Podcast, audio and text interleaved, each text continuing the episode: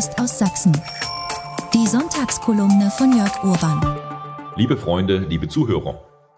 Früher war es üblich, zunächst einen Beruf zu erlernen, ihn auszuüben und erst danach in die Politik zu wechseln, um dort auf der Basis eigener Erfahrungen die Verhältnisse in der geliebten Heimat zu verbessern.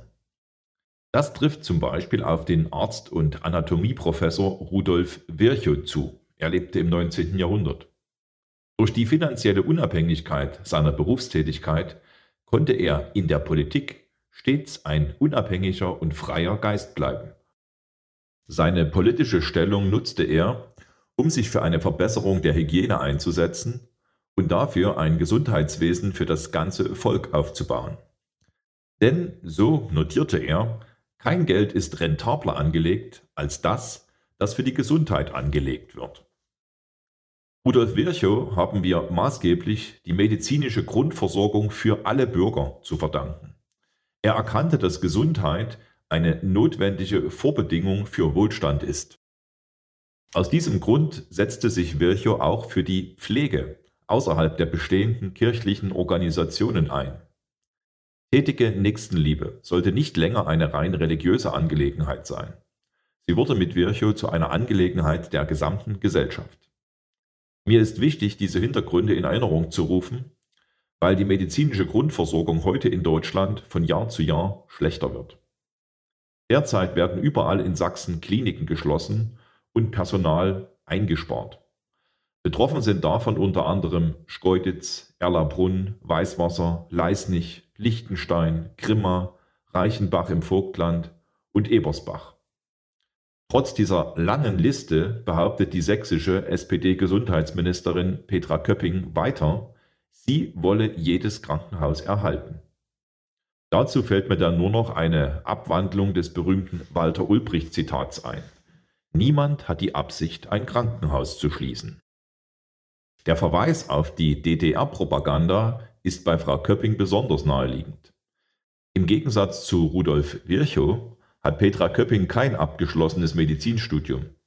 Sie besuchte stattdessen eine in den Anfangsjahren nach Walter Ulbricht benannte ideologische Kaderschule der herrschenden SED. Neben den bereits genannten Krankenhausschließungen befinden sich auch Kliniken in Torgau, in Riesa, Olbernhau, Görlitz und in Hoyerswerda in einer existenzbedrohenden wirtschaftlichen Schieflage. Besonders die Geburtshilfe und die Kindermedizin stehen auf der Kippe.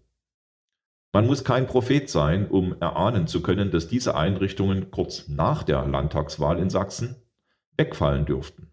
Sollte Frau Köpping im Amt bleiben und im Bund der Krankenhausschließungsminister Karl Lauterbach weiterhin das Sagen haben. Um dieses Szenario abzuwenden, hat die AfD bereits mehrfach Rettungspakete für unsere Krankenhäuser im sächsischen Landtag beantragt.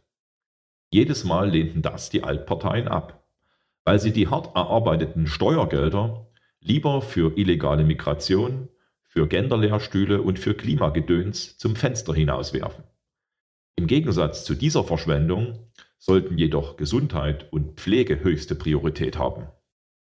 Zugleich gilt, wer Gesundheit und Pflege gut organisiert, kann sehr wohl eine bezahlbare Versorgung für jedermann gewährleisten.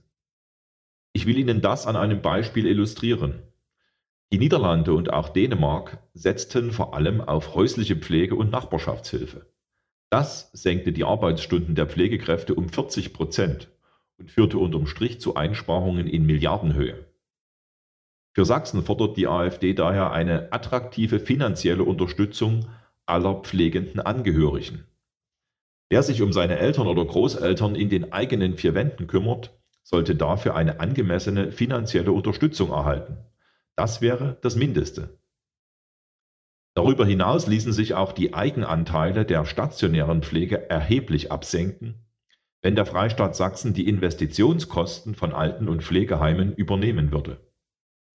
Es gibt also sehr wohl Lösungsvorschläge, um unser Gesundheitswesen wieder bezahlbar, menschenwürdig und leistungsfähig zu machen.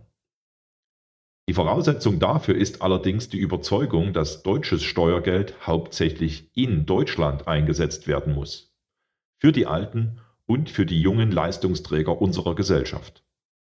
Bis nächsten Sonntag, Ihr Jörg Urban. Das war die Sonntagskolumne von Jörg Urban. Jetzt überall auch als Podcast.